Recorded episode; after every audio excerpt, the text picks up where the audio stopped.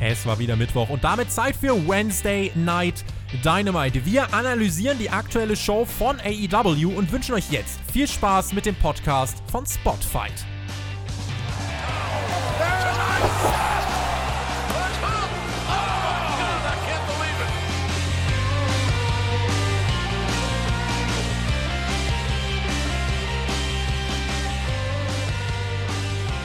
Ausgabe 23 von AEW Dynamite. Wir waren in Salt Lake City und in wenigen Wochen steht Blood and Guts an.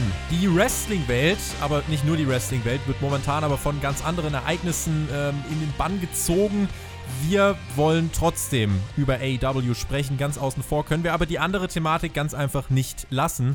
Und jemand, der unmittelbar davon betroffen ist, das ist mein geschätzter Kollege am heutigen Tag, Alexander Bedranowski. Ja, Tobi, dank Coronavirus und Einreiseverbot in den USA ist es heute ein bisschen schwieriger für mich, hm, ja, einen Hype zu haben auf Dynamite. Ich bin mit ganz anderen Sachen beschäftigt und deswegen lass uns doch mal kurz drüber reden, über das aktuelle Weltgeschehen und aber auch vor allem Wrestling und WrestleMania-Geschehen.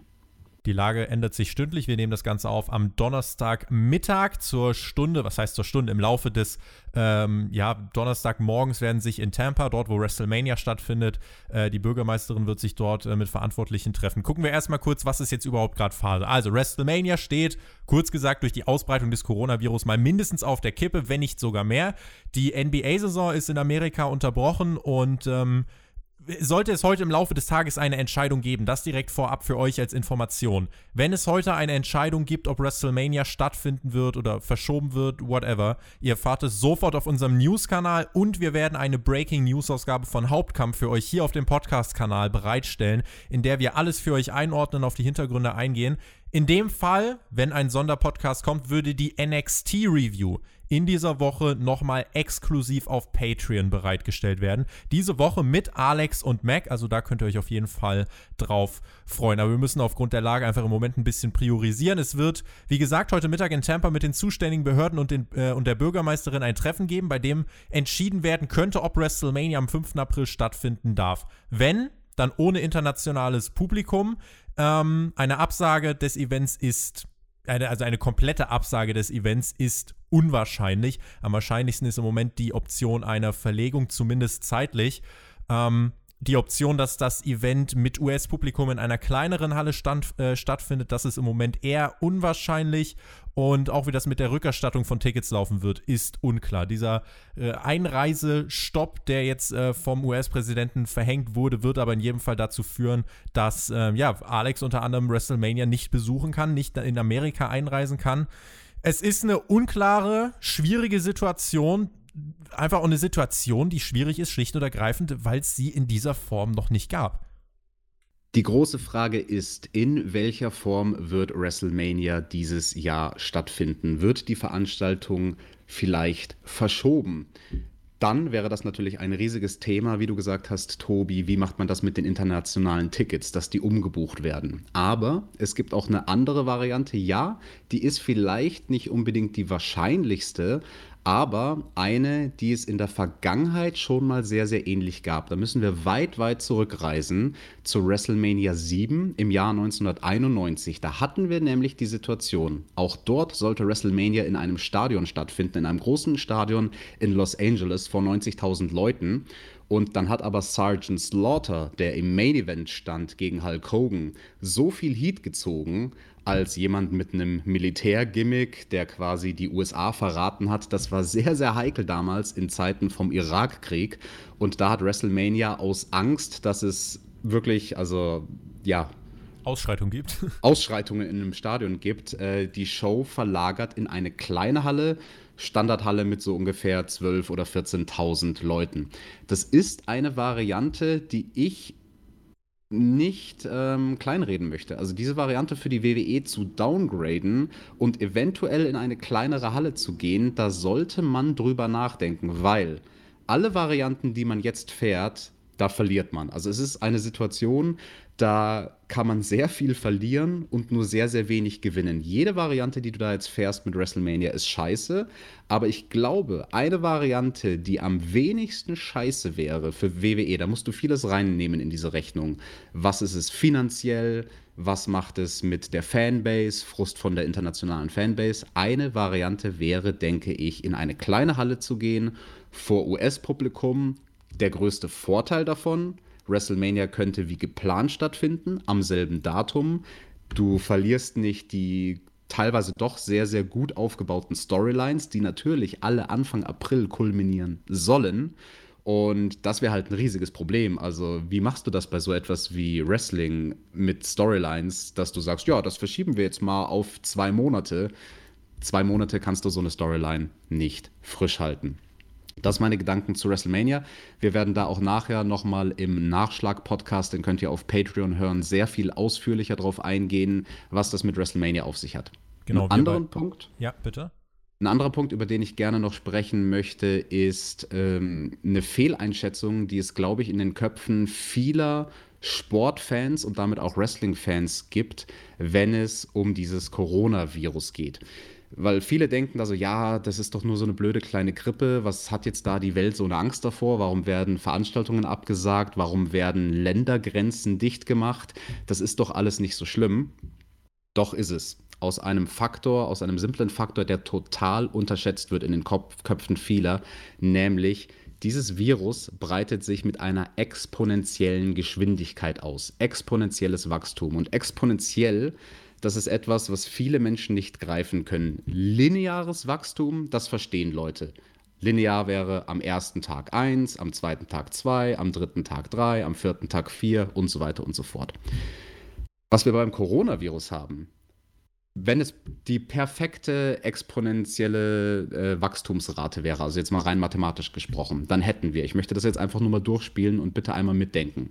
Dann hätten wir am ersten Tag einen Betroffenen, am zweiten Tag zwei Betroffene. Soweit alles ähnlich wie bei einem linearen Wachstum. Aber es verdoppelt sich von Tag zu Tag.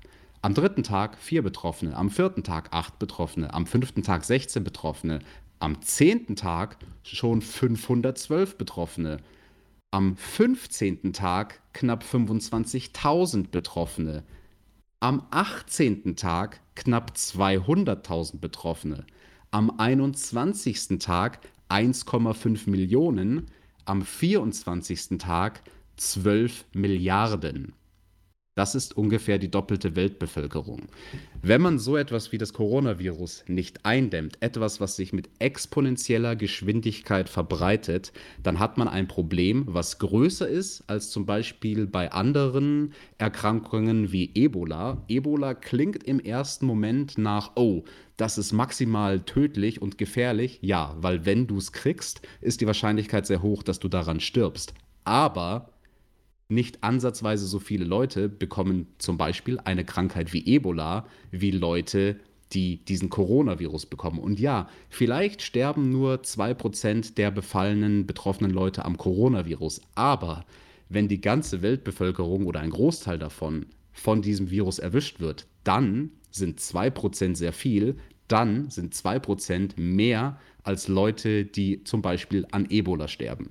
Das will ich nur mal gesagt haben, damit ihr da vielleicht eure Denkweise überdenkt.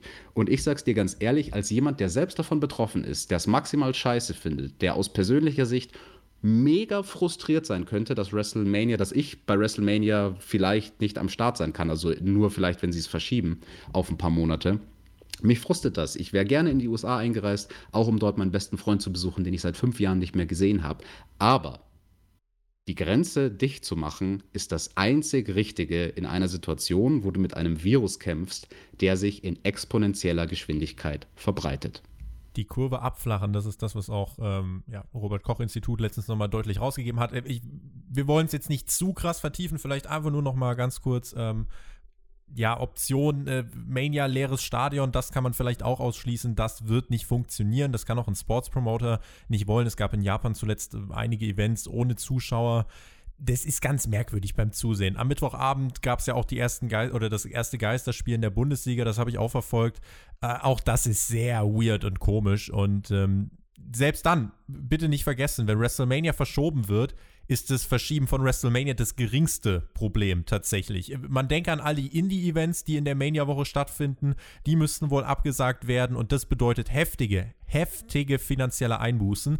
SmackDown diesen Freitag ist eigentlich geplant in Denver, Colorado, äh, könnte aber verschoben werden ins Performance Center, wo diese Woche auch NXT stattfand und auch zukünftige Raw und SmackDown-Ausgaben könnten betroffen werden. Auch Dynamite-Ausgaben könnten selbstverständlich betroffen werden. Das äh, kann man nicht ausschließen. Wie gesagt, die Lage ändert sich wirklich stündlich. Sollte es im Laufe des Tages eine offizielle Pressemeldung geben, dann erfahrt ihr es bei Spotfight. Und ich weiß, das Ding ist, ich weiß gar nicht, ob WWE für den Fall gerüstet ist, dass ein Mitarbeiter oder sogar ein Performer positiv getestet wird, weil dann müsste man zwangsweise vielleicht sogar den Betrieb einstellen. Ne? Und vielleicht zur finalen Einordnung, weil alle immer sagen, Vince McMahon wird das nicht absagen.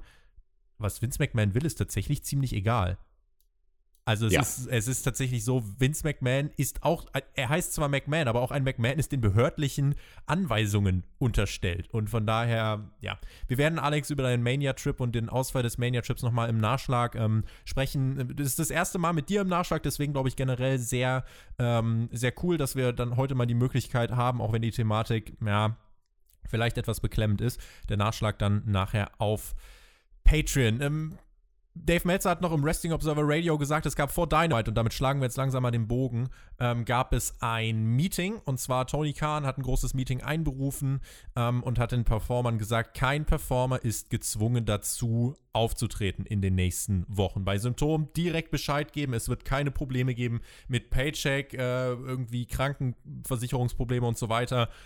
Niemand soll den Druck verspüren, auftreten zu müssen. Und ähm, wir werden das Ganze für euch den ganzen Tag über monitoren und äh, euch auf dem Laufenden halten. Es ist eben nicht ganz so leicht, sich heute auf die Review zu konzentrieren und es war uns wichtig, dass wir jetzt am Anfang noch mal ein paar Minuten dafür verwenden. So, Alex, ich würde sagen, ich hing seit 7 Uhr an vier Bildschirmen, aber Dynamite habe ich trotzdem geschaut und damit, und damit äh, kommen wir doch einfach mal zur Show. Ähm, und sprechen mal was, darüber, was passiert ist. Und zwar begann Dynamite mit einem äh, Interview earlier today. Tony Schiavone mit dem Hangman Adam Page. Und zwar ging es ja darum, wer wird denn sein Mystery-Partner für den Main-Event heute werden. Und ähm, es tauchten dann die Young Bucks auf und brachten sich ins Spiel. Der Hangman meinte, ich brauche einen Partner, den ich lang kenne und dem ich vertraue. Matt, du wirst im Leben nicht. Nick, na, du noch eher, aber hast du überhaupt deinen Ring hier dabei? Naja, wie dem auch sei, mein Partner bleibt ein Geheimnis. Der Hangman verschwand, es ging in die Halle und unter Feuerwerk begrüßen uns dann die Kommentatoren zu AEW Dynamite. Das war eine sehr interessante Art und Weise, diese Show zu eröffnen. Mit einfach jemandem, der Backstage steht, in dem Fall der Hangman. Wir dachten zuerst, so wie es gefilmt war, man hatte nah rangezoomt an den Hangman und an Tony Schiavone und dann zoomt man aber raus und die Young Bucks stehen auch schon neben ihm und werden eben angesprochen. Das war interessant. Da hatte ich mich dann direkt gefragt, ha, interesting, man beginnt die Show ganz anders. Was hat man denn damit geplant mit dieser Storyline? Die Antwort darauf sollten wir kurz später bekommen. Mir ist noch aufgefallen, die Tonangel hing im Bild zwischendurch mal oben. Ein Kardinalsfehler. Wie kann, wie kann, das denn passieren? Naja, aber das ist nicht so ein schlimmer Kardinalsfehler, wie wenn wir hier den Mac in unserem Podcast haben und er im Hintergrund die ganze Zeit rumrumpelt und Schubladen aufmacht, während andere Leute sprechen. Wir haben diese Woche bei Hauptkampf mit äh, Alex und Mac über AEW gegen NXT äh, sechs Monate Zwischenfazit. Da haben wir drüber gesprochen und Mac hat zwischendurch einfach mal seine Wohnung umgeräumt, kurzerhand. Naja, schauen wir mal auf den Opener von AEW Dynamite. Das war das Match zwischen Ortiz und Cody. Cody bei seinem Entrance. Er wird geliebt, er wird überall geliebt und ich fand diese Woche, also was AEW halt wirklich kann, oder was heißt, was sie können, was halt der Vorteil bei dem Publikum ist, selbst wenn die Halle wirklich nicht ausverkauft ist, 3.000 bis 4.000 waren diese Woche da, das ist die halbe Halle vielleicht gewesen, ähm, aber die Crowd hindert das nicht daran, trotzdem hot zu sein. So habe ich es wahrgenommen. Und ähm, deswegen war das hier in dieser Woche auch nicht das ganz große Problem. Wir werden in der nächsten und vor allem in der übernächsten Woche äh, AEW dann vor richtig dicken Crowds erleben. Das Match, dieser Opener zwischen Cody und Ortiz, ja, der ging noch gar nicht lang. Da sahen wir auf einmal Jake Roberts mit Lance Archer, die kamen durchs Publikum. Es gab dann vereinzelt Holy Shit Chance, aber die beiden haben nicht irgendwie interferiert, sondern haben sich erstmal ringside zu den Zuschauern gesetzt. Alex, eine Form von Debüt, mit der ich ehrlich gesagt nicht gerechnet habe. Und ich bin eigentlich sogar der Meinung, dass man damit äh, vielleicht sogar ein bisschen was liegen gelassen hat, weil ich finde, man hätte bessere, lautere Reaktionen ziehen können. Man hätte das Ganze anders präsentieren können. So war es fast, finde ich, ein bisschen underwhelming. Warum hat man diesen Weg gewählt? Es ist naheliegend, so zu denken, aber ich widerspreche dir da komplett. Wenn du fragst, warum hat man diesen Weg gewählt, um ein Element zu haben, was zeigt, dass Dynamite unberechenbar ist und dass dort alles passieren kann. Das ist das, was ich in unserem Hauptkampf-Podcast gesagt habe, wenn wir NXT und AEW vergleichen das, was AEW wirklich so besonders macht, ist dieses Gefühl von, die Show ist dynamisch und alles kann passieren. Das ist irgendwie auf eine gewisse Art und Weise wie in den besten Zeiten von Raw in der Attitude Era Ende der 90er Jahre. Und ich finde das cool, dass man eben nicht den Klassiker macht, okay, hier ist eine große Promo und großer erster Entrance, sondern dass er halt einfach reinkommt mit Jake Roberts als Debütant. Und diese Kombination zwischen Lance Archer und Roberts, die funktioniert allein visuell finde ich großartig, weil Roberts, das unterschätzen, glaube ich, viele, ähm, der ist sehr groß gewachsen. Also damals in der WWF, Anfang der 90er, da stand der halt nur mit Riesen im Ring. Damals war jeder groß. Da ist nicht aufgefallen, dass Jake Roberts, ich glaube, der ist 1,96 und Lance Archer ist vielleicht so ungefähr zwei Meter. Also diese beiden Hühnen nebeneinander wirken sehr, sehr passend, wie ich finde. Und vor allem, wenn man jemanden wie Lance Archer dann stellen wird im Ring wirklich gegen die, ich sag mal, kleiner gewachsenen Leute bei AEW und bis auf Luchasaurus und Hager und Dustin Rhodes sind die meisten Leute heutzutage einfach kleiner als noch vor 30 Jahren. Dann hast du, glaube ich, rein visuell auch mit Jake Roberts an der Seite ein sehr, sehr interessantes Duo. 2,3 Meter drei ist Lance Archer groß, habe ich mir eben nachgeschaut. Es gab zu Beginn dieses Matches, weil, weil ich habe die ganze Zeit darauf geachtet, okay, kommt jetzt ein Eingriff. Äh, insofern, das, was du gesagt hast, stimmt, oder ich würde insofern zustimmen, es war auf jeden Fall anders, als ich das erwartet habe. Ich habe gedacht, okay, er kommt und greift ein und es war's. So wie man es eigentlich kennt. Es gab Heel Tactics von äh, Ortiz und äh, seinem Partner Santana äh, gegen Cody, dessen Bein wurde attackiert. Das zählte er auch. Santana mehrfach mit Attacken hinter dem Rücken des Referees. Cody war im Match tatsächlich bei all den Umständen weitestgehend unterlegen, schaffte dann endlich einige Comeback-Spots. Das hat das Publikum auch laut werden lassen, aber die ähm, Heels ja wieder mit, mit ihrem äh, mit ihrer Bösewicht-Taktik. Brandy schlug dann Santana mit einem Gürtel vom Apron. Ortiz reichte diese Ablenkung für einen Superplex, aber dann auch nur zu einem Nearfall. Außerhalb des Rings wollte sich Santana dann mit Arn Anderson anlegen. Cody flog aber mit einem Topi herbei. Ortiz nahm auch Anlauf, flog über die Seile, aber Cody hat ihn abgefangen und mit einem Front Suplex auf die Entrance Ramp geschmissen. Dann sahen wir wieder Lance Archer mit einem Bein schon über der Barrikade und ich dachte, ja, jetzt kommt dieser entscheidende Eingriff. Nee, er dreht wieder um, und sie gehen. Und Jake Roberts hat auch seinem Klienten das wirklich so gesagt. Er hat die Anweisung gegeben, ihn da auch ein Stück weit zurückgehalten.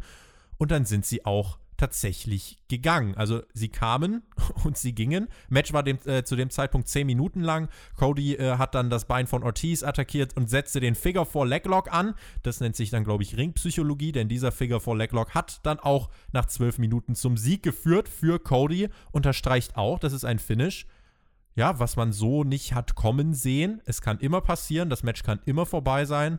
Ein Opener, bei dem auf jeden Fall nicht behauptet werden kann, es sei nichts passiert. Da ist definitiv was passiert. Ich würde aber sagen, dieses Match war zwei bis drei Minuten zu lang. Das hat sich dann so gegen Ende hin doch etwas gezogen, muss ich ganz ehrlich sagen. Und da wäre weniger vielleicht mehr gewesen. Ein kleines Detail, was ich sehr, sehr interessant fand, war, dass Jim Ross im Kommentar tatsächlich erwähnt hat, als Ortiz mal einen Fehler begangen hat, einen psychologischen Fehler im Sinne von, dass er eine Chance, die er hatte, nicht ausgenutzt hat. Cody saß auf dem Top Rope, nachdem Santana eingegriffen hatte, ne? Ganz Glaube genau. Ich. Und ja. anstatt direkt hinterher zu setzen, nachdem Cody gerade eben gecuttet wurde, ähm, posiert halt Ortiz erstmal für die Kamera, was etwas ist, was du in einem echten Kampf natürlich nicht machen würdest, wenn sich die für dich bisher größte Chance in diesem Match gerade offenbart hat durch den illegalen Eingriff deines Tag Team Partners, der draußen steht. Das finde ich schön. Also dass Jim Ross da am Kommentar sagt, wenn irgendetwas unlogisch ist und ja, das sind die kleinen feinen Details. An sowas muss jemand wie Ortiz dann tatsächlich arbeiten, damit seine Matches in Zukunft realistischer sind. Wie fandest du es, dass Lance Archer dann einfach wieder gegangen ist? Fantastisch, weil das halt zeigt, dass Jake Roberts als sein Betreuer, als sein Mentor Mindgames spielt und vor allem einen Plan hat. Jake Roberts, also jetzt hier im K-Fape, will mit seinem Klienten nichts hotshotten, sondern die haben schon ihre eigene Strategie und das macht Jake Roberts ja dann auch irgendwie anders als alle anderen, als jemanden, der halt sich nicht den Aggressionen hingibt, wie zum Beispiel ein Hangman Page oder die Young Bucks, sondern jemand, der mit Kalkül an die Sache rangeht. Für mich fühlt es sich trotzdem fast ein bisschen an wie verschossenes Pulver. Ich habe immer so dieses Debüt im Kopf von wegen, äh, keine Ahnung, es ertönt nochmal die Musik von Jake Roberts er steht dann auf der Bühne, nimmt ein Mikrofon, sagt, das ist mein Klient, dann kommt Lance Archer raus, alle krasse Reaktionen und so. Das ist halt das, was ich hier dann eben nicht gesehen habe, sondern ich habe einfach äh, quasi eine Reaktion mit Schalldämpfer mehr oder weniger Aber, gesehen. Tobi, ja. du hast gesagt, in deiner Vorstellung ertönt dann die Musik von Jake Roberts und so weiter und so fort. Das ist ein Punkt, den ich letzte Woche angesprochen habe. Jake Roberts tritt hier bei Dynamite natürlich nicht mit seinem legendären Theme auf, was jeder kennt. Ja, in einer Traumvorstellung, da würdest du dir denken, boah, geil, diese alte Jake Roberts Musik ertönt. Ja, aber wenn der Name da auf dem, wenn der Name auf dem Titantron steht, Nein, dann ist das also ja auch. AEW kann nicht dasselbe Feeling erzeugen bei einem Entrance bei, von jemandem, von einer Legende wie Jake Roberts mangels der richtigen Musik. Deswegen absolut legitim, ihn da durchs Publikum kommen zu lassen. Ist aber interessant, dass sich hier unsere Meinungen äh, so spalten. Ich bin mal gespannt, ob das beim Rest der Show äh, auch so sein wird. Ich bin vor allem gespannt, was die Menschen dazu sagen. Fandet ihr das Debüt von Lance Archer in dieser Form gut oder schlecht? Es war besser als das Butcher und Blade Debüt. Da sind wir uns jetzt wahrscheinlich einig. Ähm, positiv habe ich mir halt rausnotiert. Archer greift nicht ins Finish ein, sondern äh, geht wieder mit diesem Match, mit diesem Opener wurde Elite gegen Inner Circle weiter aufgebaut und generell alles, was hier in den ersten 25 Minuten dieser Show passiert ist, fand ich eigentlich äh, wirklich gut. Auch das Match war ordentlich. Wichtig ist natürlich auch das, was ähm, nach dem Match dann noch passiert ist. Denn äh, es gab die Attacke gegen Cody von Santana. Die Young Bucks und Kenny machten den Safe. Es gab die Kenny Chance und dann hat sich auf einmal Chris Jericho auf dem Titantron zugeschaltet und hat gesagt: Ey Leute, fragt ihr euch eigentlich, wo Nick Jackson ist? Wir haben ihn gerade getroffen, aber wir glauben, der hat Kopfschmerzen oder Körperschmerzen. Wir sehen uns dann in zwei Wochen bei Blood and Guts, ihr Dipshits. Nick lag dann unter so einem Eingangstor, wie da wo normalerweise LKWs durchfahren. Sein Kopf war zwischen diesem Tor und dem Betonboden eingeklemmt. Er blutete aus dem Mund neben ihm eine kleine Blutlache. Cody und äh, alle anderen sind schnell Backstage gerannt. Cody schob dann auch das Kamerateam beiseite und meinte, ey, danke Leute, aber lass mal die Medics gerade hier ihre Arbeit machen. Und im Picture-in-Picture sahen wir dann, wie ähm, ja, Brandy dann Cody noch seine Jacke gegeben hat. Der ist dann mit Nick Jackson, äh, beziehungsweise mit Matt Jackson, dem Krankenwagen, hinterhergefahren. Das waren äh, ereignisreiche erste 25 Minuten. Das Segment hier nach dem Match fand ich richtig gut. Auch Cody, das ist sehr realistisch und das ist das Kamerateam da so ein bisschen beiseite und ey Leute, lasst die mal ihren Job machen. Bei dem Match und bei dem Debüt von Lance Archer habe ich noch ein bisschen Feinjustierungspotenzial gesehen. Nein, ich muss dir auch hier widersprechen bei diesem Backstage-Segment. Ja, das war von der Idee her und von dem, was es fürs Storytelling macht, sehr, sehr gut aber das war in der Umsetzung nicht ideal, weil es zu stagey gewirkt hat, zu inszeniert. Äh, einfach diese, dieses Visual von Nick, wie er da unter dieser, wie man es verkauft hat, schweren Tür, beziehungsweise unter diesem schweren Tor liegt. Ähm, kein Mensch, der in echt angeschlagen wäre und mit, mit so einem schweren Tor eingeklemmt wird, würde so da liegen wie er. Er lag halt da wie so dieses äh, typische, klischeehafte, Comic-mäßige, wenn jemand irgendwo von einem Dach runtergefallen ist und dann kommen die Polizisten und malen so die weißen Linien um den Körper und alle Extremitäten sind irgendwie so äh, in eine andere Richtung ja, abgestreckt. Ja. Und das war einfach unrealistisch. Also die Positionierung von ihm unter diesem Tor, das, das sah überhaupt nicht realistisch aus. Und dann auch das nächste große Problem, man hat es verkauft im Kommentar als, oh, er liegt da unter diesem schweren Tor begraben. Dann kommen zehn Leute zu seiner Hilfe. Einer von den dicken Securities hebt mit nur ein bisschen Mühe dieses Tor nach oben und das reicht halt, um das Tor für die nächsten 30, 40, 50 Sekunden oben zu halten. Da sind zehn Leute am Start. Da hätte irgendeiner von den anderen Wrestlern auch mithelfen müssen, dieses vermeintlich doch so schwere Tor nach oben zu stemmen, so war das für mich einfach unrealistisch. Und dieses Ganze unter dem Tor eingeklemmt sein war überhaupt nicht bedrohlich, wenn ein einzelner Mann ohne Mühe und Not das sofort nach oben bekommt. Das hätte man optimieren können. Das hat mich, sage ich dir ganz ehrlich, rausgerissen. Ich fand es von der Idee her fantastisch. Ich fand es von der Umsetzung her scheiße. Die ersten 25 Minuten dieser Show dienten dazu, nochmal diesen Elite gegen Inner Circle Zwist zu intensivieren. Bei mir hat das trotzdem auf jeden Fall funktioniert. Bei dir auch? Wie gesagt, nur bedingt. Die Idee dahinter fand ich großartig, aber mich hat es dann ab dem Moment rausgerissen, wo es unrealistisch inszeniert war. Das zweite Match des Abends. B. Priestley und Nyla Rose trafen auf Chris Statlander und Hikaru Shida. Zu Beginn des Matches die Attacke der Heels. Die Crowd war erstmal tot. Es gab dann zaghafte Let's Go Shida Chance. Die musste in einer langen Heatphase von Priestley und äh, Rose ausharren. Ich weiß gar nicht, warum Nyla Rose auf einmal eine Freundin hat, mit der sie zusammenarbeitet. Ich dachte eigentlich, sie wollte jede Frau zerfleischen. Und auch ganz mer merkwürdig, als der Hottag für Statlander kam von Shida, ging es erstmal in die Picture-in-Picture-Werbung. Auch das eigentlich so, äh, sollte man, glaube ich, nicht tun.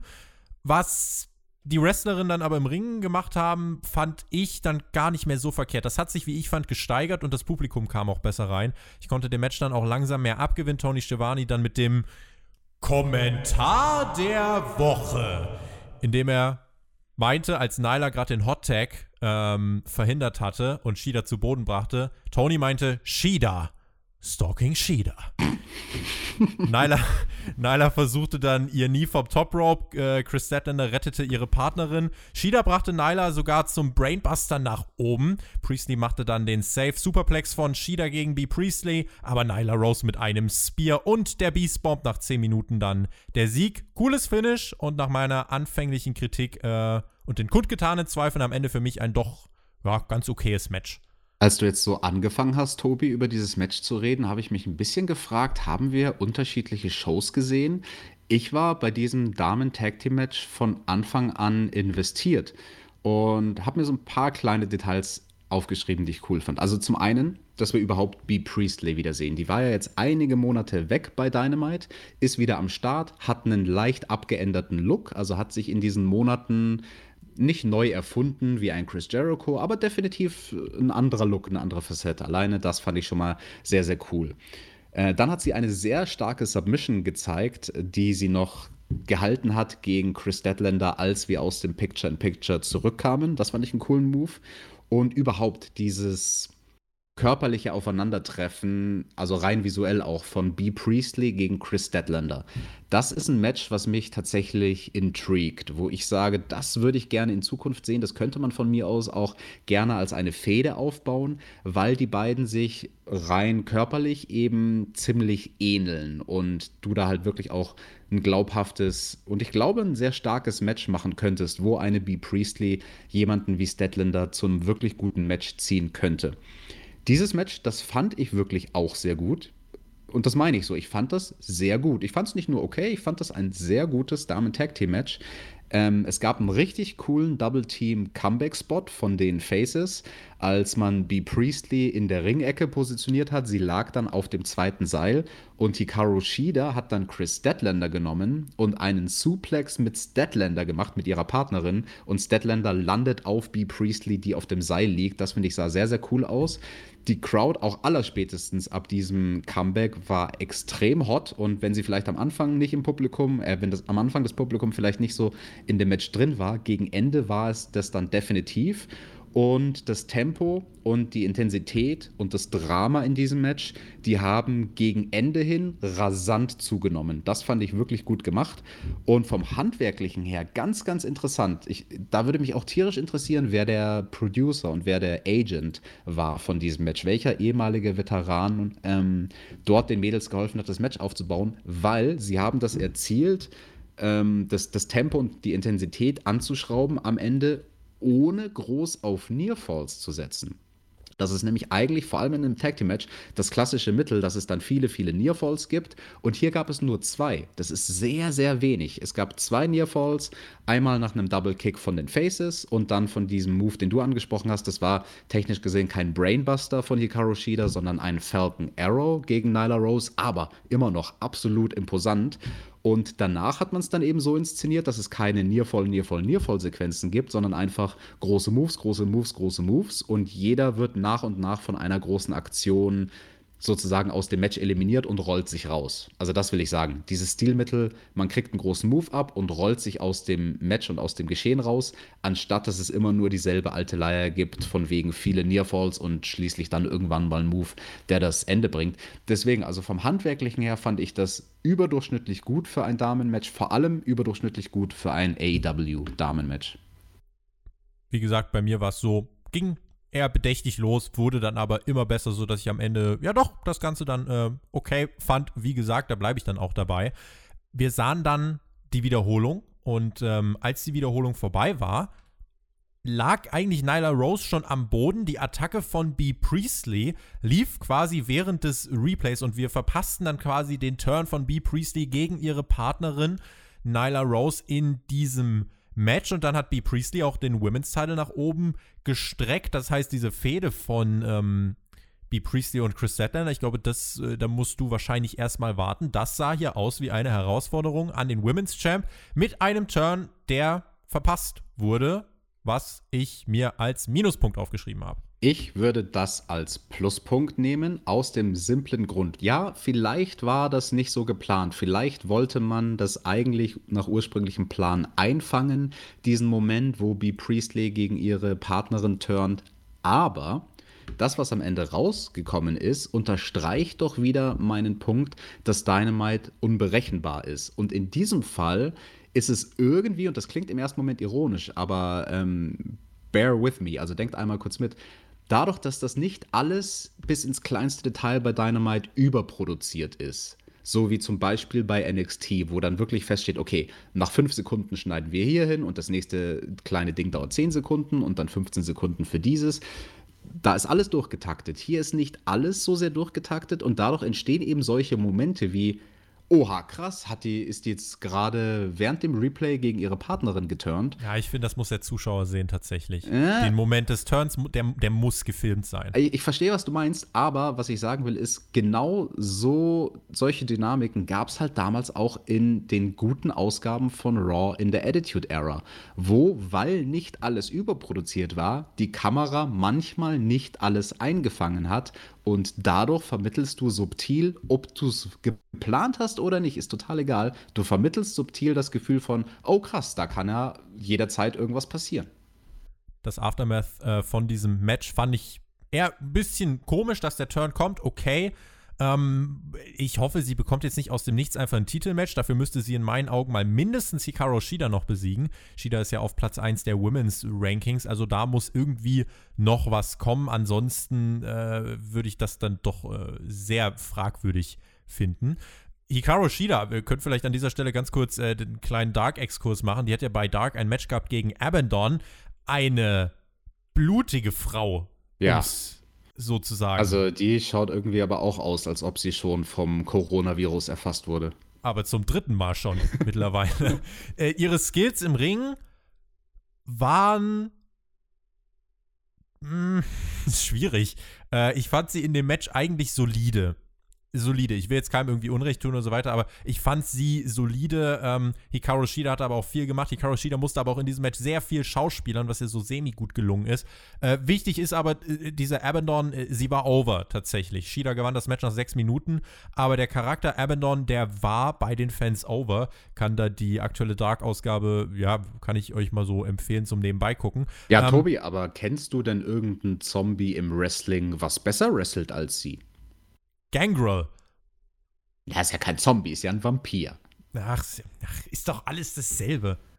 Das ist wie mit Dinosauriern und äh, du, wie war das? Du äh, weißt ja nicht mal, was Star Wars ist und wer Yoda ist, Tobi. Korrekt. Also, nee, da, da untergrabe ich jetzt an dieser Stelle mal deine Autorität über Zombies und Vampire und Dinosaurier und dergleichen zu sprechen. Yoda ist doch der, der den Ring an Gleis 9 3 Viertel verloren hat. Oh. Havoc, Jimmy Havoc, der gewann in fünf Minuten gegen Severin Cornette. Das war eine sackstarke Sache. Augenzwinkern, naja, äh, es ging so. Äh, danach gab es den Brawl von äh, Jimmy Havoc mit Luther. Die beiden haben ja auch seit Wochen äh, so eine kleine Fehde dort bei Dark laufen und Luther plätterte Havoc dann mit einem DDT auf der Stage. Außerdem gewann der Jurassic Express in Form von Luchasaurus und Jungle Boy in acht Minuten gegen Peter Avalon und Kip Sabian und im Main Event schlugen die Private Party. Das Team besteht aus Brandon Cutler und Sonny Kiss. Das wirkte ehrlich gesagt etwas random und zusammengewürfelt, bekam zwölf Minuten, die waren von der Workrate im Ring, aber gar nicht mal schlecht nach dem Gin and Juice der Sieg für Private Party. Anschließend die Attacke des Death Triangle, Puck und die Lucha Bros. Die Best Friends und Orange Cassidy machten den Safe und das war Dark. In dieser Woche skurril, aber wie ich fand, nicht langweilig, deswegen worth a watch und äh, kann man, finde ich, mal reingucken. Und damit weiter zu Dynamite. Und zur Dark Order beziehungsweise zu einem Dark Order Video eine Persiflage von Christopher Daniels. Der äh, hat, hat, sich quasi auch in so einem Greenscreen-Raum gestellt und hinter ihm liefen dann diese Effekte wie bei der Dark Order, schlecht gemachte Einblendung. Ähm, aber der gute Chris Daniels hatte eine Nachricht für uns. Screw the Dark Order im Hintergrund, diese austauschbare, lizenzfreie Billigmusik. Denn jetzt deckte die Propaganda der Dark Order auf, meinte, ich war nie der Exalted One und äh, Stu Grayson Evil Uno wollten euch nur davon ablenken und das so verkaufen, weil es gibt eigentlich keinen Exalted One. Ich fordere die beiden zu Singles-Matches heraus, egal wann, egal wo. Wenn ich gegen euch antrete und kein Exalted One herauskommt, habe ich bewiesen, dass ihr nichts als traurige Männer seid, Alex. Ja, ich bin ein bisschen traurig, dass ich immer noch nicht weiß, wer denn jetzt der Exalted One ist. Wann erfahre ich das denn endlich, Tobi? In der kommenden Woche wirst du es erfahren, in Rochester, New York. Das wird fantastisch, glaube ich. Das kam nicht an die Persiflage von Chris Jericho für das Cody-Video heran. Ich fand es aber trotzdem lustig, tatsächlich. Ja, war tatsächlich äh, sehr gut gemacht und witzig und eine coole Idee. Eine andere Art von Segment kann man gerne mal machen, darf man nicht zu oft bringen, aber das ist jetzt auch eine Weile her, dass wir diese andere Persiflage gesehen haben. Persiflage, auch das ist ein so schönes Wort. Und deswegen fand ich das absolut in Ordnung. Ja, aber im ganzen Kontext mit Dark Order und Exalted One und was da so passiert, wir haben gerade einen kurzen Exkurs gemacht zu Dark. Vielleicht müssten wir einen ganz kurzen Exkurs machen zu was passiert denn auf dem YouTube-Channel von Matt Hardy? Die Young Bucks kommen da an Herrlich. auf seinem Compound und Matt Hardy bittet darum, dass sie ihm dabei helfen, ihn zu begraben. Wie, wie, wie, wie meint, äh, dann fragen die Young Bucks so nach, wie meinst du das mit dem Begraben? Sollen wir dich schlecht bucken? Und Matt nur, nee, nee, keine Sorge, hatte ich jetzt genug davon. Großartig. Ja. Und dann kommt King Maxwell, King Maxwell kommt, Uh, is Orange Cassidy with you? No, he's not. Und er geht wieder. Es ist so großartig. Ja, und dann begraben sie den guten Matt halt wortwörtlich. Also sie verpassen ihm Superkicks und stecken ihn in einen Sarg und wieder Undertaker streckt Matt dann doch noch einmal, also Matt Hardy, nicht mit Jackson, die Hand aus dem Sarg raus und sagt, Dank euch, im Sinne von Danke, dass ihr mir helft, diesen komischen Spirit, der mich befallen hat, aus Zenith. mir rauszuholen ich weiß nicht, was es damit auf sich hat. Ja. Und äh, dann schippen sie noch ein bisschen Erde auf ihn drauf und schütteln einmal mit dem Kopf und denken sich so, ja, das war jetzt ein bisschen verrückt, oder?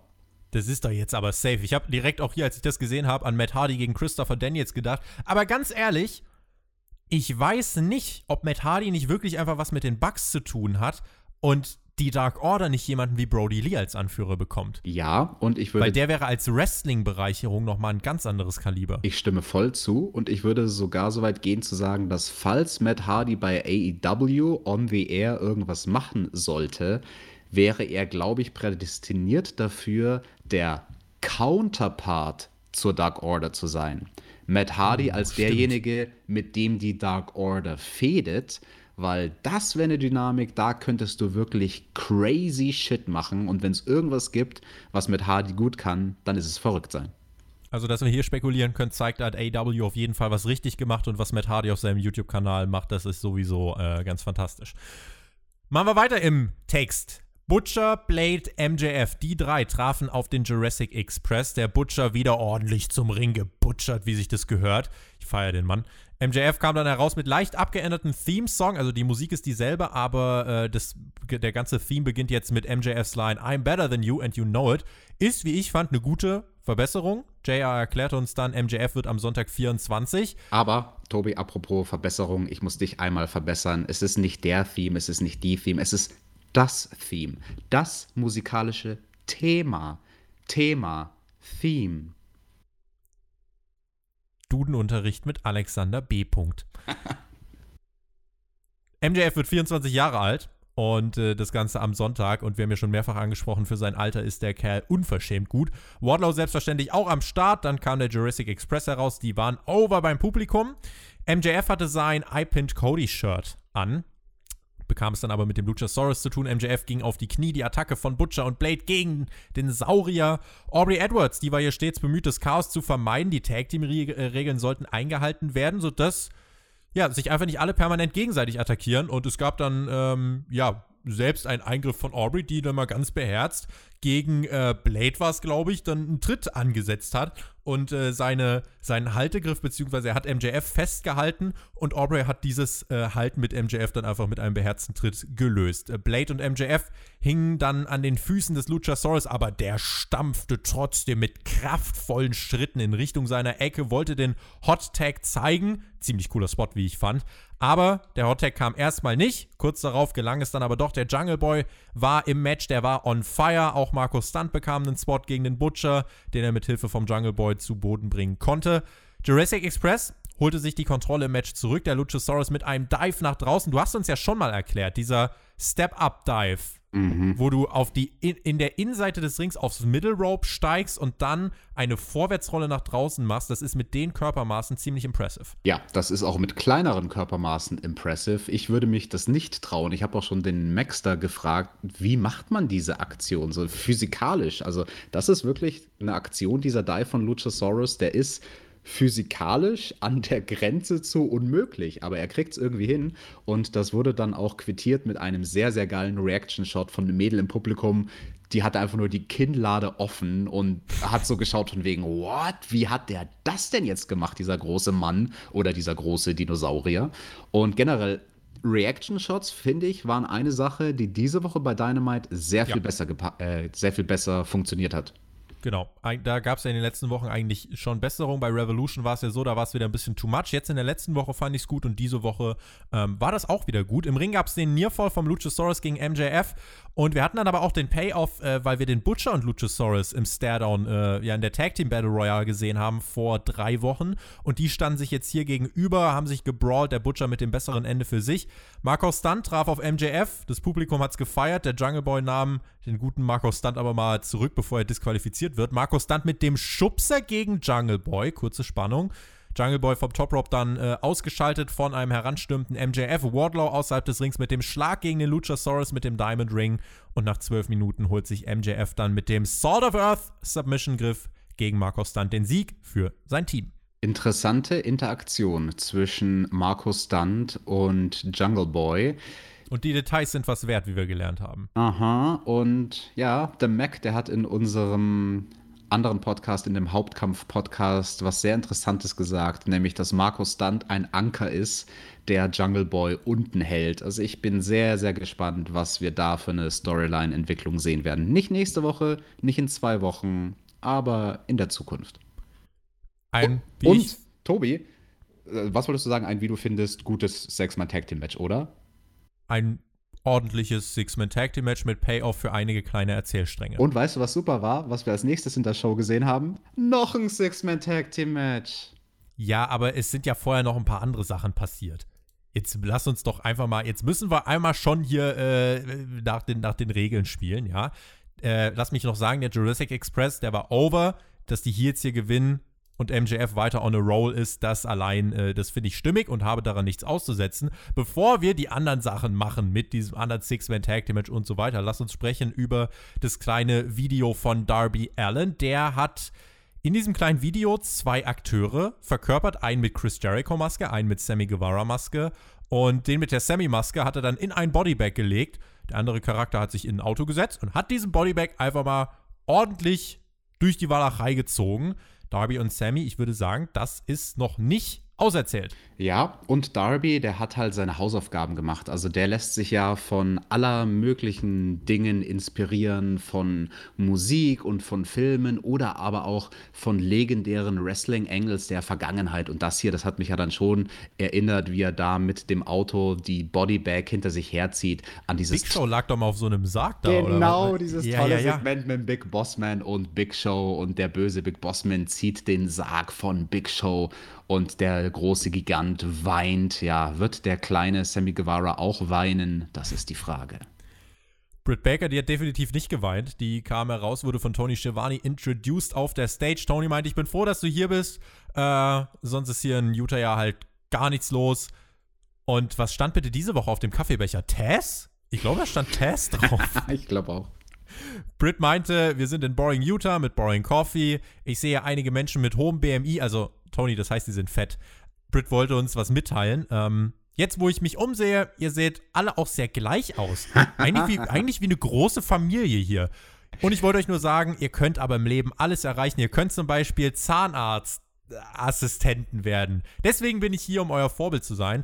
Tony Schiavone meinte, ich glaube, du machst ja gerade nicht wirklich Freunde. Und Britt meinte, ach, Danke für eure warmherzige Reaktion und die Standing Ovations. Heraus kam dann Big Swole, die konfrontierte Britt und meinte, versteck dich nicht hinter Tony, der mag dich sowieso nicht. Und Britt meinte, ey, ich habe keine Ahnung, was du überhaupt hier zu suchen hast. Du hast mal so gar keine Relevanz, außer deinem Boyfriend Wrestle aus deiner Familie sowieso keiner. Oh, shoot, shoot. Und Swole meinte, Schätzchen, ich bin verheiratet. Und Britt dann mit einem Tritt gegen die Hand. Nein, nein, stopp, das musst du dann auch richtig erzählen. Big Swole hat gesagt, Schätzchen, ich bin verheiratet. Bay Bay. Oh, shoot zurück, shoot zurück. Britt mit dem Tritt gegen die Hand mit dem Ehering von Swole äh, und dann nahm Britt diesen Cup of Coffee, in dem scheinbar nur kaltes Wasser war, kippte Swole den ins Gesicht. Das hatte zwar nicht den Heat wie die anderen Baker-Promos, war auch nicht so gut wie in den anderen Baker-Promos, funktioniert aber bei mir trotzdem äh, hat in dieser Woche ganz gut funktioniert und als Aufbau für Swole gegen Baker war das okay.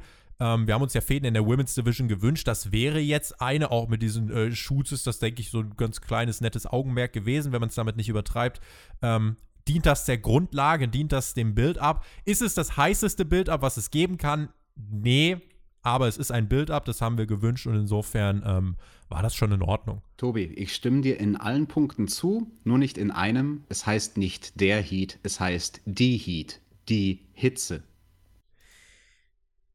Duden TV mit Alex Bedranowski. Wir müssen da irgendwie noch so einen eigenen Jingle. Äh, können wir ja die nächsten Wochen, wenn du mich korrigierst, können wir ja das mal perfekt hier äh, einspielen. Aber eins will ich dazu noch sagen zu diesem Segment. Also, Britt Baker ist halt wirklich so gut geworden in diesen Heel-Promos. Und also ihre Promos, die sind auch anders als von anderen Heels in, sind in aber gescriptet. Das sollte man vielleicht an der Stelle im Vergleich zu anderen. Diese Promos sind noch gescriptet. Da sitzen meistens Cody und Tony Khan dran.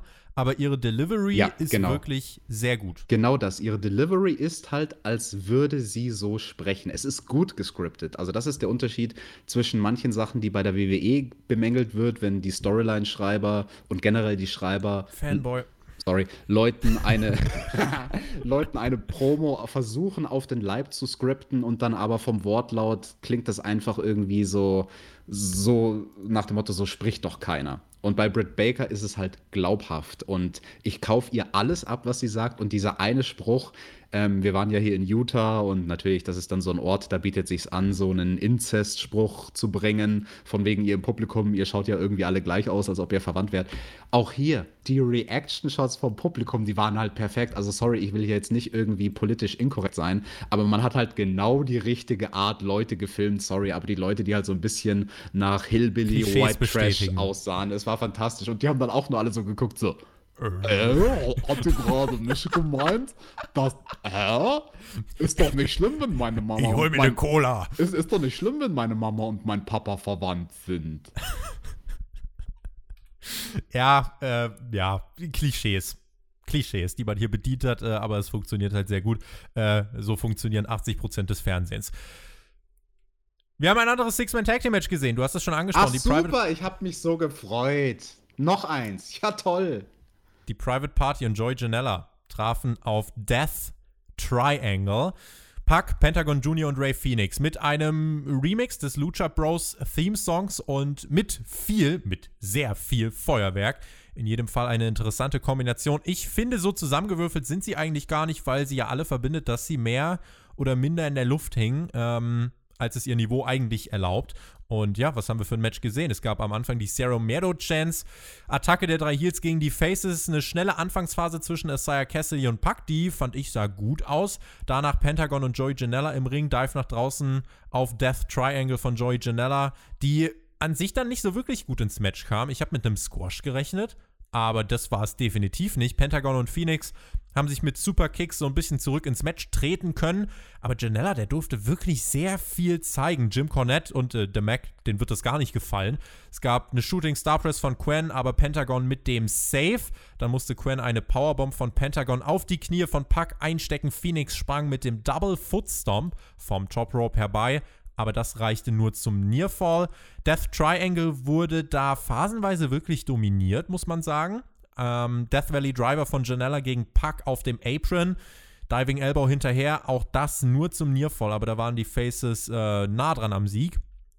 Cutter dann von Phoenix, der Package Pile Driver mit Footstomp von Phoenix und ähm, Pentagon, Black Arrow von Puck hinterher und nach knapp 13 Minuten, Alex, der Sieg. Ich weiß ja nicht. Das Match an sich war jetzt nicht schlecht. Das war schon okay. Ich fand vor allem die Private Party hier ordentlich. Die haben sich gesteigert.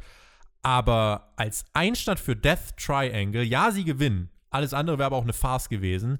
Aber das Wie hat mich leider nicht so überzeugt, dass ich jetzt sage, andere Teams müssen Angst davor haben. Ja, ich stimme dir zu. Das war nicht dominant genug für das erste Trios-Match vom Death Triangle das große Problem, das habe ich ja jetzt hier unterschwellig schon ähm, mitschwingen lassen. Es war das zweite Sechs-Mann-Tag-Team-Match in Folge und es war dann dafür stilistisch, äh, es war dann dafür stilistisch zu ähnlich zu dem Competitive Six-Man-Tag-Team-Match, was wir davor gesehen hatten.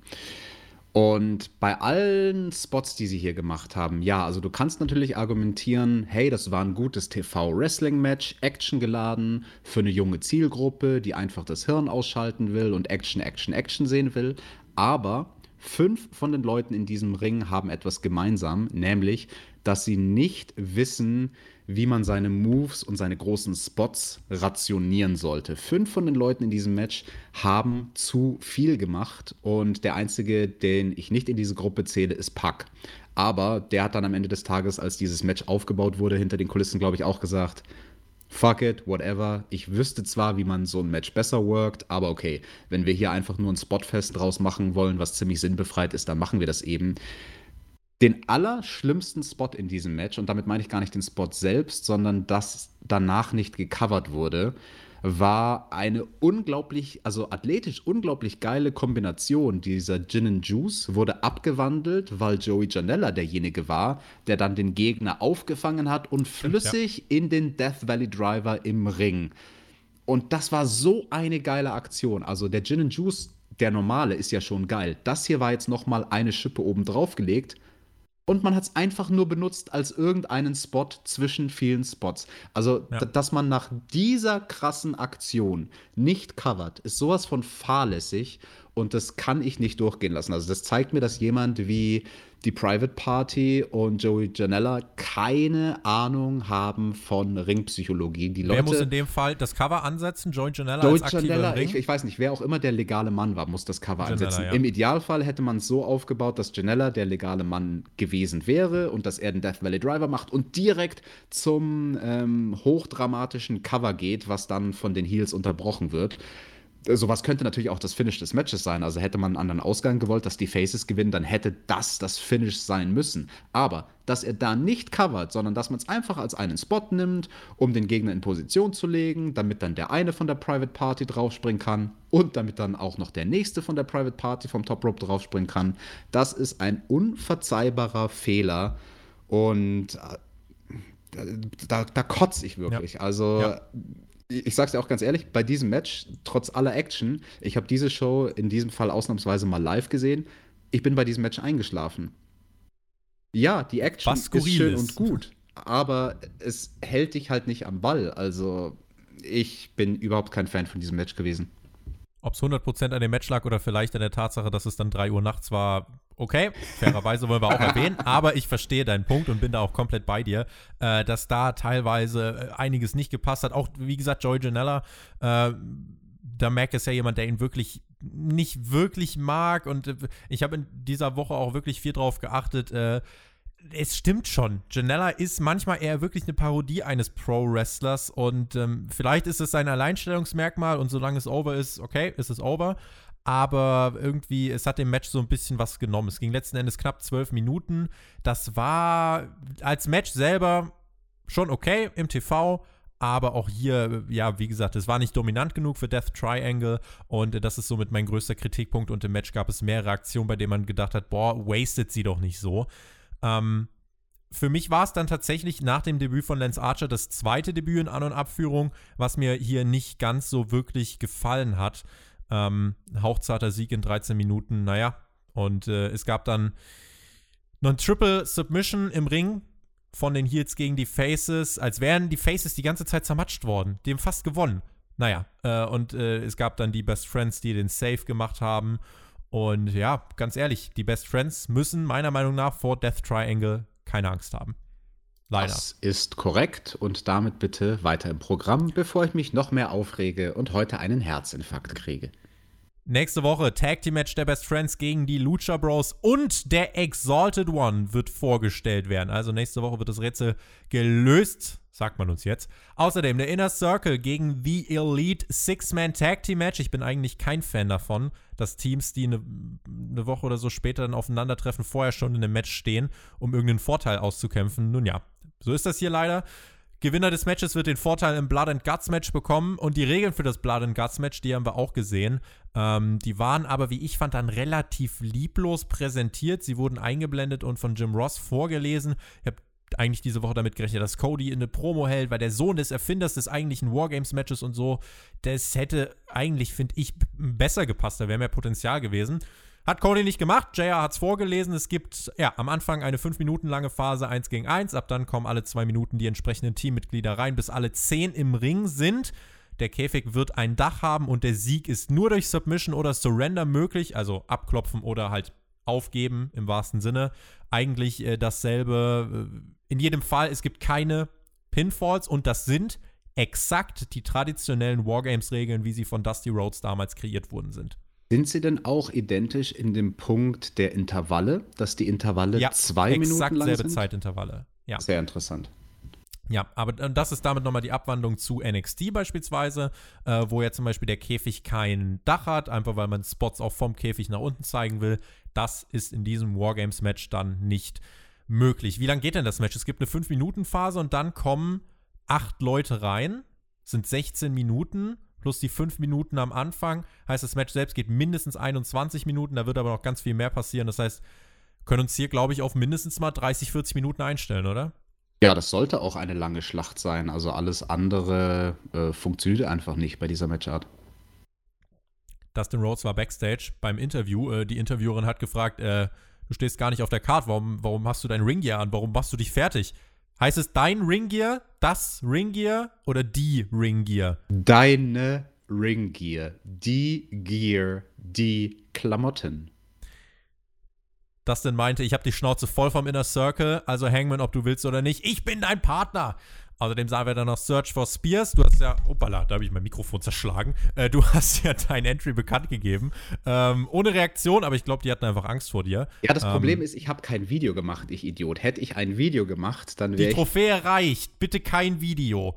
Ich glaube, also sie haben ja gesagt, man soll weiter sich bewerben. Also vielleicht, oh Tobi, vielleicht sollte ich einfach ein Video machen für nächste Woche. Äh, Oder? So mit der Trophäe im Hintergrund. Aber was mache ich dann in dem Video? Hau ich mir eine Leuchtstoffröhre auf den Kopf? Ich weiß ja nicht. Erst was du so machst halt mit deinem Flammenwerfer, den du im Keller stehen hast. in, diesen, in dieser Videoauswahl war von Generic Muscle Guy bis Hillybilly alles dabei. Ein Deathmatch-Wrestler fehlt noch, also von daher vielleicht ja das deine Chance. Wir hatten ein Sit-Down-Interview. Jim Ross interviewte John Moxley und Moxley meinte, ich bin pissed off und ich bin nicht mehr in Shape, weil ich jetzt auch keine Ringfreigabe mehr bekommen habe nach letzter Woche. JR meinte, lass mich dich was fragen. Ähm, oder Moxley meinte, JR, lass mich dich was fragen. Wer gewinnt denn dieses Spiel? Und JR meinte, pff, ja, es sind 5 gegen 1, ne? Die Chancen stehen jetzt nicht ganz so gut für dich. Und sie haben dann gesprochen über Jake Hager. Niemand hat Moxley jemals zuvor so hart geschlagen, aber Jake Hager ist just another guy. Die Pläne von Moxley für New York in zwei Wochen, AEW, ähm, ja, ist Blood and Guts, Wrestling ist Blood and Guts und ich, John Moxley, ich stehe im Blindspot und Inner Circle, wenn ihr smart seid, dann habt ihr besser Angst vor mir. Okay, aber nicht so gut wie die anderen Jim Ross Interviews. Es war da, um Moxleys Abwesenheit zu erklären. Als sinniges Element voll okay. Das, was Mox gesagt hat, fand ich relativ austauschbar und nicht weltbewegend. Ich stelle dir eine Frage, Tobi. Was glaubst du, warum das nicht so gut war wie die anderen Jim Ross Interviews? Weil es keine persönliche, keine Persönlichkeitsgeschichte gab. Das war eigentlich, die Fragen von Jim Ross waren diesmal nicht so gut gestellt, würde ich behaupten. Auch und noch zusätzlich ein viel wichtigerer Punkt. Das wurde von anderen Leuten produziert als diese anderen Interviews. Denn, das habe ich gestern Abend auch erst erfahren, da hat sich einiges hinter den Kulissen geändert bei AEW. Einige Leute wurden gegangen ähm, aus betriebswirtschaftlichen Gründen, wie man so sagt. Mhm. Und darunter auch die Leute, die in der Vergangenheit diese Jim Ross Sit-Down-Interviews gemacht haben. Und das hast du gemerkt. Und ich habe das gestern schon ähm, meinem guten Freund Matt Burns gegenüber ausgesprochen, der ja dort bis vor kurzem für AEW hinter den Kulissen gearbeitet hat. Und habe ihm gesagt, so hey, das wird sehr, sehr schwierig sein für die Leute, die da jetzt diesen Job machen, denselben Stil zu schneiden, wie ihr das gemacht habt mit euren Man sehr, sehr immer merken, wenn was nachgemacht ist. Videos, ganz genau. Und das hier war, glaube ich, so der Versuch, das zu imitieren, diese Art und Weise, so ein Videopaket, so ein Sit-Down-Interview zu schneiden. Da waren ja zwischendrin dann auch ähm, Ausschnitte aus der Wrestling-Show und alles. Aber das hier war sehr, sehr schnell geschnitten. Das war viel zu schnell geschnitten. Das hatte überhaupt gar keine Zeit zu atmen. Und das Problem ja. waren hier nicht die Ausschnitte, die man aus den Shows gezeigt hat und dass man hin und her gewechselt ist zwischen Interview und Recap von den Shows, sondern dass die Interview-Parts viel zu schnell waren. Jim Ross stellt eine Frage, man sieht sie in der einen Kameraeinstellung, harter Cut, sofort die Antwort von Moxley, ohne dass jemals irgendeiner von den beiden überlegt. Weder Jim keine Ross. Keine Nahaufnahme von Facial Expression oder so. Ganz genau. Keine, kein Nachdenken. Es konnte einfach Sachen. nicht atmen. Also weder Jim Ross noch Moxley hatten Zeit nachzudenken in diesem Interview. Das war einfach Frage, Antwort, Frage, Antwort, Frage, Antwort, Ende. Und Spann spannende Analyse, weil jetzt Jetzt unterhalten sich hier gerade ein TV-Producer mit dir, das werden wir im Nachschlag auch nochmal klären, äh, und ein Mediengestalter, Bill Ton, mit mir äh, über so ein Segment. Ich finde das dann immer ganz gut, wenn wir genau sowas auseinandernehmen können. Äh, ne, erste Sache, habe ich gerade schon gesagt, du wirst immer merken, wenn jemand was nachmachen will, wenn er es krampfhaft nachstellen will, das wird auffallen. Und ähm, genau, du, du hattest keine Intensität, die Emotionen haben gefehlt, weil du einfach nicht diese Naheinstellung hattest. Du hattest wirklich ein Schema, du hast dir das angeguckt, du hast dir abgeschrieben, was der andere gemacht hat und hast es halt einfach so umgesetzt, ohne irgendwie eine persönliche Note reinzubringen. Das hat man hier gemerkt, deswegen war dieses Sit-Down-Interview nicht so gut. Wie gut war denn der Main-Event, Alex? Sammy Guevara und Chris Jericho gegen Hangman und tatsächlich Dustin Rhodes. Ich hatte irgendwie ein Flashback, lass mich überlegen. Ich habe ja so ein Gedächtnis wie Tony Khan, dass ich von allen Shows noch weiß, an welchem Datum sie stattgefunden haben. Warte, Dynamite-Ausgabe. Das war am 9. Oktober. Da haben wir exakt dieses Match auch schon mal gesehen. Weißt du, wer gewonnen hat damals? Na, da haben die Bösen gewonnen, Jericho und Sammy Guevara. Gucken wir mal, ob sie das hier auch getan haben. Es gab Singalong beim Judas-Theme, Hangman auch over und äh, ja, die Bauchbinde, danke. Selbstverständlich äh, mit großer Freude tu ist es, es Tobi. unsere Bauchbinde der Woche. Muss sie natürlich auch sein. Ähm, in der stand, und ich fand das sehr gut, dass es da äh, stand, hasn't even talked to Dustin today. Also er hat mit seinem Tag-Team-Partner heute nicht einmal gesprochen ähm, und soll jetzt aber mit ihm antreten. Und ich habe mir gedacht, genau das. Dustin kann er jetzt nicht einfach rauskommen und sein Partner sein. Genau das ist passiert. Habe ich zu hohe Erwartungen gehabt, weil ich war auf jeden Fall enttäuscht. Ich habe auch gedacht, dass es da vielleicht noch einen Swerve gibt und sich dann doch jemand anderes reinschummelt, weil man hatte das mit Dustin ja gut inszeniert während der Show. Wir hatten den ganz am Anfang im ersten Segment gesehen, wo er dem verletzten Young Buck hilft in Straßenklamotten und dann in der Zwischenzeit hatte er sich halt irgendwie umgezogen, was ja dann auch in seinem Backstage-Interview die, ähm, die Diamond Daughter, die ihn interviewt hat, äh, angemerkt hat. Ja, gut, er war hier der, dann doch der Tag Team Partner vom Hangman, finde ich in Ordnung. Was für mich herausgestochen ist, ist der Entrance vom Hangman. da hat in den letzten Wochen und Monaten halt echt irgendwas Klick gemacht bei ihm, bei diesem Charakter und bei der Reaktion vom Publikum auf den Hangman und ich konnte mir nicht helfen, einen Vergleich zu ziehen von der ganzen Art und Weise, wie der Hangman zum Ring gekommen ist, zu Steve Austin in seiner Prime, in seinen besten Zeiten. Alles. Oha. Die Klamotten vom Hangman, also leichte glitzernde Elemente, eine Weste, eine schwarze, genauso wie Austin sie getragen hat. Austin hatte die dicken Knieschienen, der Hangman hat die dicken ähm, Knieschoner, auch schwarze Stiefel, schwarze Hose. Alles sehr, sehr ähnlich vom Look, aber vor allem viel wichtiger, auch von der ganzen Attitude, die Art und Weise, wie er zum Ring marschiert. Also er hat so dieses mäßige in seiner Art und Weise. Weißt du, was ich meine? Dieses, okay, ja. ich, ich zerstöre jetzt jemanden und ich bin auf Krawall aus. Und dann obendrein halt diese krassen Crowd-Reactions. Ich lehne mich jetzt mal ein bisschen weit aus dem Fenster und sage, mich würde es nicht verwundern, wenn in fünf Jahren der Hangman auf dem Weg dazu ist, auch ein so großer Name im Wrestling-Business zu sein wie Steve Austin, als der eine Aushängeschild-Wrestler, den Leute, die mit Wrestling nichts zu tun haben, kennen. Dass der Hangman der Nummer 1 Mann ist in ein paar Jahren, wo Leute sagen, ach, dieses Wrestling, das ist doch das, was dieser coole Kaube macht, dieser, wie heißt er da, dieser Hangman Page es ist ja generell spannend zu sehen, ob es AEW gelingen wird, larger-than-life Personalities zu entwickeln. Das ist im Moment noch nicht möglich, aber das wird möglich sein, einfach mit Zeit. Fünf Jahre ist vielleicht sogar noch ein bisschen kurz. Wir müssen einfach mal schauen, welche, wie wird man auf den Hangman zurückblicken in zehn Jahren. Das ist, finde ich, äh, eigentlich genauso eine spannende Frage.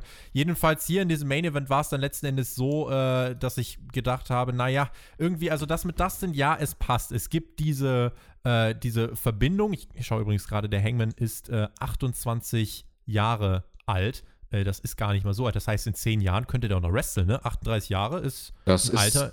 Das ist Wie alt ist Goldberg?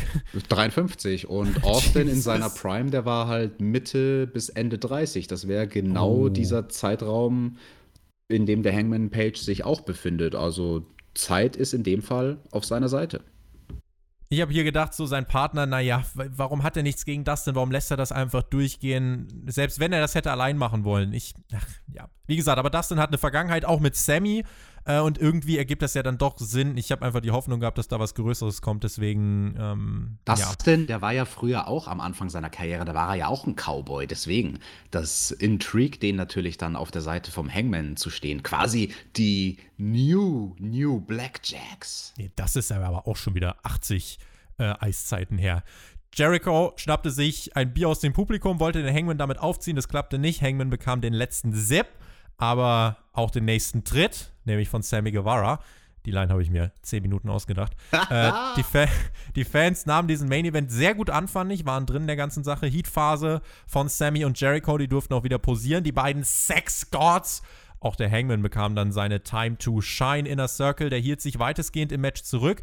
In Stereo, der Dive von Dustin auf Jericho und äh, ja, dazu, dazu muss ich was sagen, zu diesem synchronen Dive von den Faces. Von derselben Ringecke. Von derselben Ringecke. Das war natürlich äh, logistisch schwierig zu machen, aber sie haben es hinbekommen. Unterm Strich war es dann aber natürlich irgendwie dumm. Das ist auch so eine Sache, die Jim Ross in Interviews schon bemängelt hat. Und er sagt, er hasst das bei AW, wenn da so viel gedived wird und halt diese unrealistischen Situationen entstehen, dass außerhalb vom Ring eine Traube von Leuten steht. Warum stehen die denn da? Naja, um jemanden zu fangen. Die haben da nicht wirklich einen Grund, dort zu stehen. Und es ist halt eigentlich, wenn man es genau betrachtet, phony und dumm. Und Jim Ross Kommentar, der war einfach göttlich. Und deswegen ist es mein Kommentar der Woche, weil Jim Ross mit einem so schönen Sarkasmus auf Shivani geantwortet hat. It was pretty good, alright. Pretty, pretty good. Dieser Dive auf jeden Fall äh, etwas, das das Publikum entzückt hat. Ähm, Hoch, es wir gab, sind entzückt. Es gab dann den Buckshot-Ansatz gegen Jericho. Der Hangman landete aber in der Walls of Jericho. Dustin mit dem Save. Buckshot-Ansatz gegen Sammy, aber Jericho zog Page vom Apron, als er in den Ring äh, zurückgeworfen werden sollte. Federte der Hangman an den Seilen ab, federte zurück, zeigte ja, so ein, so ein Buckshot Light außerhalb des Rings. Ja, das war im Prinzip dieselbe Aktion, die John Moxley in seinem alten Moveset in der WWE gemacht hat. Diese Rebound Clothesline, wo er ins Seil fällt und dann zurückkommt mit einer Clothesline. Und was sehr, sehr ähnliches hat der Hangman hier gemacht, halt aber der Gegner versucht, ihn in den Ring zu werfen und er kommt zurück. Ich fand das sehr, sehr cool. Ich fand das auch sehr cool. Ich fand das Finish generell sehr cool im Ring. Dustin mit dem Canadian äh, Destroyer gegen Sammy, Buckshot, dann hinterher vom Hangman und der Sieg für die Faces. Also, das ist der lang ersehnte Payback, wenn man so möchte. Ähm, Long-Term Booking. Long-Term Booking. Ich hätte die Heels hier gewinnen lassen. Große Rückmatch. Ich hätte äh, den, ähm, den Heels den Sieg gegeben, weil das, was danach kommt, es hätte besser gepasst, fand ich. Was kam denn danach? Der Beatdown des Inner Circles gegen die Faces. Kenny kam heraus und uh, wollte den Safe machen und Matt und Cody, die waren ja im Krankenhaus, das haben die Kommentatoren auch erwähnt. Dachten wir, denn Cody war wieder zurück und wollte helfen, wurde aber geplättet. Suplex von Ortiz auf die Rampe gegen Cody. Das war die Klammer am Ende der Show mit Referenz zum Opener. Ja, ein sehr, sehr schöner Revenge-Spot von Ortiz. Das, das war wirklich ein sehr, sehr schönes Detail. Sowas mag ich, weil du wirst dafür belohnt, dass du die zwei Stunden geguckt hast. Genau, weil das Ortiz denkt sich einfach, du blöder Wichser, du hast mir vorhin Suplex auf die Rampe verpasst. Alex. Fix dich, ich verpasse dir das Alex. jetzt auch. Ich bin so wütend, weil WrestleMania abgesagt ist. Also, ist doch noch nicht abgesagt. Vielleicht. Zumindest Unter beim USA-Trip. So eine Kacke. äh, der Inner Circle nahm dann den Hangman wie letzte Woche Moxley auf der Stage nach oben. Sie wollten die Powerbomb zeigen. Letzte Woche ja im Shield-Style gegen Moxley. Netter Wink. Diese Woche sollte der Hangman dran glauben. Aber out of all people, wer rettete den Hangman? Matt Jackson. Er machte den Save, zeigte ihm dann aber direkt danach den Mittelfinger. Es gab bei Being the Elite diese Woche auch ein herrliches Segment, wo der Hangman gesagt hat: Ey, Leute, ich werde euch nie wieder retten. Und die Bugs haben gemeint, ja, okay, ist in Ordnung. Und äh, was ich auch sehr cool fand, der Hangman, mit Matt kommt er halt gar nicht klar. Mit Nick Jackson gibt es immer wieder so Ansätze, auch hier zu Beginn der Show, auch bei Being the Elite. Um den sorgt er sich so ein bisschen, um den kümmert er sich so ein bisschen. Den findet er nicht ganz so scheiße. Aber mit Matt kommt er gar nicht klar. Hier hat Matt ihn gerettet. Chris Jericho dann von der Seite einfach Vintage mit zwei Chair-Shots right to the head. Der gegen Hangman, der war safe weil Hangman die Hände noch hochgekriegt hat. Den gegen Matt konnte ich nicht erkennen. Äh, das war so von hinten. Und der Inner Circle posierte dann auf Matt Jackson mit den Mittelfingern in die Kamera. The Elite war ausgeschaltet und Dynamite endete zum zweiten Mal in Folge mit einem jubelnden Inner Circle eine sehr interessante Dynamik, die sich da mehr und mehr zuspitzt zwischen dem Hangman und Matt Jackson. Ich finde das sehr interessant. Also wenn ich überlege, wenn wir das mal vergleichen mit der Dynamik, die wir hier vielleicht teamintern haben beim Spotfight Podcast. Also ich glaube ja, ich bin, ich bin der Hangman Page. Ja? Und dann, Tobi, bist du natürlich mein Partner. Du bist Kenny Omega. Derjenige, den ich am wenigsten leiden kann, ist der Edeljobber. Also der Edeljobber ist Matt Jackson. Das macht Jonathan zu Nick Jackson. So, ja, den finde ich in Ordnung. Ich habe nicht so viele Kontaktpunkte mit ihm, aber der, der ist schon in in Ordnung. Ja, und was ist dann der Maxter? Also per Ausschlussverfahren ist der Mac dann eigentlich Cody und Shaggy, ja, Shaggy ist die Frau von Cody. Shaggy ist Brandy Rhodes. Ich war der Meinung, wie gesagt, den Heels hätte man hier den Sieg geben sollen. Ähm, mach's doch wirklich einfach so, wenn du diesen Beatdown bringst, dann lass wirklich die Heels auch Full Force dominant dastehen. Ich finde, äh, das hätte jetzt hier wirklich keinem irgendwie einen Abbruch getan, weil so gewinnen die Faces nur, um danach abgefertigt zu werden, weiß ich nicht. Äh, wenn man wirklich ein Rubber-Match bringen will, okay, dann äh, nehme ich das jetzt zurück. Stand jetzt sehe ich das noch nicht, deswegen kritisiere ich es. Das Match war als TV-Main-Event, fand ich sehr ordentlich. Das Finish des Matches, wie gesagt, das fand ich sehr gut. Ähm, und auch das Matt an den Safe für den Hangman macht, finde ich großartig. Und äh, es bringt einfach auch dieses zwischenmenschliche Drama, was bei Blood and Guts sich weiter intensivieren wird. Das, das schaukelt sich einfach hoch und ich habe wirklich, wirklich Bock drauf. Mhm. Und wie man die Show abgeschlossen hat, eigentlich kann ich nicht viel aussetzen. Und ähm, das war ein gutes, wirklich gutes Ende von Dynamite. Nächste Woche in diesem Six-Man Tag Team Match ist die Frage, wird erneut der Inner Circle oben stehen oder diesmal The Elite? Das ist die Frage. Das gewinnende Team wird sich auf jeden Fall den Vorteil sichern für Blood and Guts. Und ja, ich stimme dir zu. Also ich fand das auch alles sehr, sehr gut gemacht. Das hat gut den Hype für Blood and Guts größer gemacht. Das baut sich in einem sehr, sehr guten Tempo auf. Ich bleibe bei meinem Punkt von letzter Woche. Ich finde, man hat ein bisschen zu spät begonnen, dieses Match wirklich groß aufzubauen. Ich finde, was man anders bucken hätte können, und das ist jetzt natürlich Hindsight 2020, also jetzt haben wir zwei Shows gesehen nach Revolution und natürlich im Nachhinein kann man alles besser machen. Nichtsdestotrotz, ich glaube, was besser funktioniert hätte, wäre am Ende von letzter Woche, da gab es ja dann auch die große Powerbomb, Moxley wurde damit kaputt gemacht. Okay, quasi die Story mit Moxley und Inner Circle ist damit erstmal für den Moment beendet. Der Fokus kann wechseln zu Inner Circle gegen The Elite. Ich finde, am Ende von letzter Woche, nach dieser großen Powerbomb gegen Moxley, hätte man im Hintergrund auf dem Titantron Cody sehen müssen, der zu dem Zeitpunkt letzte Woche eine halbe Stunde hatte zu überlegen, nachdem es schon mal ein Gemenge gab mit allen Leuten oder fast allen Leuten von Inner Circle und The Elite dass er sagt, hey, wisst ihr was, ich habe eine halbe Stunde drüber nachgedacht, das nervt mich, was da vorhin passiert ist, ich bin wütend, ich will euch im Käfig bei Blood and Guts unsere fünf Leute gegen eure fünf Leute damit Dynamite in, letz in der letzten Woche enden zu lassen, wäre, finde ich, das Beste gewesen, was du rausholen hättest können, um nach einem Pay-Per-View so schnell es irgendwie geht, direkt Hype aufzubauen für das nächste große Match. Ich finde, das war ein bisschen eine verpatzte Chance. Nichtsdestotrotz hat man diese Woche, denke ich, eigentlich alles rausgeholt, was man rausholen konnte. Diese Woche wirkte auf mich wie eine Show, die so zwischendrin halt stattfand und die man halt irgendwie füllen wollte, um die Woche zu überbrücken.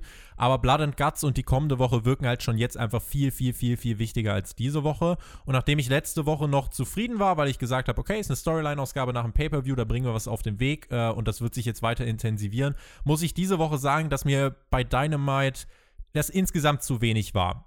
Mir kam es äh, vor wie eine Ausgabe, wie gesagt, zur Überbrückung. Es war jetzt keine gravierenden Logikbrüche dabei, das ist auf jeden Fall ganz wichtig aber mir hat das ganz große Highlight gefehlt. Natürlich muss es nicht jede Woche brennen, das habe ich letzte Woche gesagt, aber äh, es hat diese Woche nicht gebrannt. Ich fand sogar, dass es eher eine Ausgabe auf Sparflamme war, um bei diesem Bild zu bleiben. Man brachte das Nötigste und das war mir diese Woche, wie gesagt, zu wenig. Eine der schwächeren Ausgaben im Jahr 2020 für mich. Davon gab es bisher wirklich noch nicht viele. Ähm, das muss man AW ja durchaus zugute halten. Ähm, und um das einzuordnen, diese Ausgabe hatte Storyline-Fortschritt und gutes Wrestling. Die Tatsache, dass ich jetzt sage, dass es eine der schwächeren war, spricht eigentlich auch für AEW, weil das Niveau bisher einfach wirklich sehr, sehr, sehr weit oben war.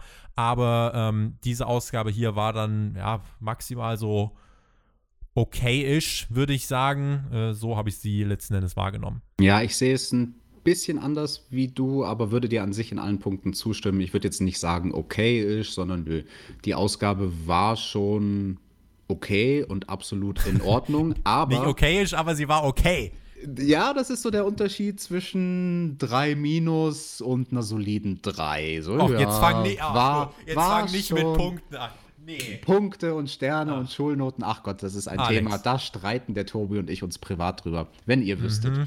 Aber was ich interessant fand, was ich interessant fand an dieser Ausgabe, also das war irgendwie mein Gefühl und jetzt bin ich gespannt, ob du das auch bestätigen kannst.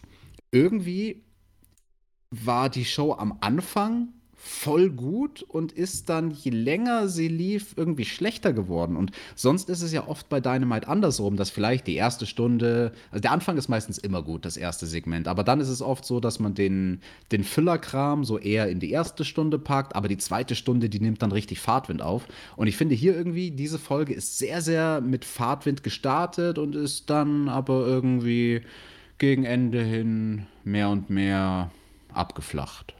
Ja, wäre es ein Graph, wäre es eine umgedrehte Welle, mehr oder weniger. Also es ging gut los, wir waren oben, dann ging es nach unten, es plätscherte vor sich hin und zum Ende ging es wieder nach oben.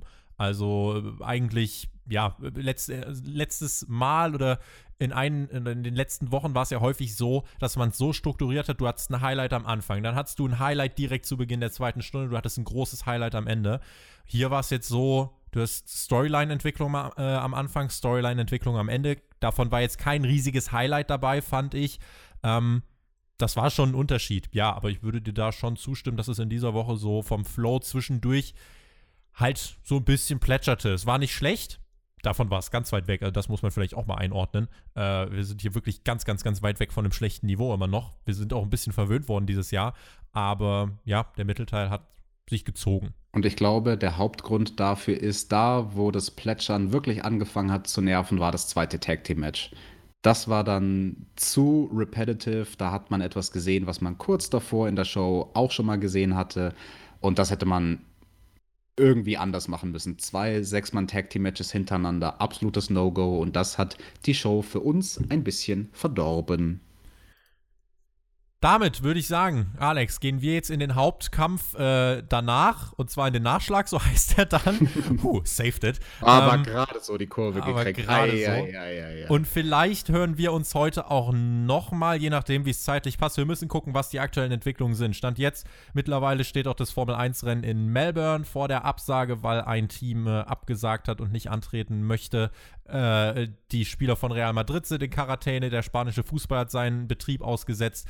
Also, äh, hier passiert die ganze Zeit nebenbei, allein in dieser Review, äh, während dieser Stunde 20 ist jetzt nebenbei ganz viel passiert. Und ähm, Du wirst mit Mac über NXT reden. Das ist entweder zu hören auf YouTube, wenn es heute nicht noch einen Podcast gibt. Ansonsten ist es zu hören auf Patreon. Dort nehmen wir jetzt auch den Nachschlag auf. Verfolgt unseren News-Kanal, dort werdet ihr alles hören zu WrestleMania, zu den Entwicklungen rund um den Einfluss des Coronavirus auf die Wrestling-Welt. Ich hoffe, wir haben diese Review für euch trotzdem halbwegs gut über die Bühne bringen können. Würden uns sehr freuen über einen äh, Kommentar von euch, über eine Bewertung äh, sei es hier auf YouTube oder gerne auch auf äh, iTunes. Dort dürft ihr euch äh, auch sehr gern einschalten und uns einen Kommentar schreiben. Auch dort lesen wir und freuen uns sehr. Alex hat mich gefreut, dass wir hier sprechen konnten. Wir hören uns jetzt gleich im Nachschlag wieder. Ich bin raus. Genießt Wrestling. Wen es betrifft, bis die Tage. Macht's gut. Auf Wiedersehen. Tschüss. Und wisst ihr, ich versuche ja ein positiver Typ zu sein und alles im Leben irgendwie was Positives abzugewinnen. Und in Zeiten von Coronavirus und wenn wir bald eh alle in Quarantäne sein werden, eine gute Sache ist doch, dann habt ihr so viel Zeit, all unsere Podcasts zu hören.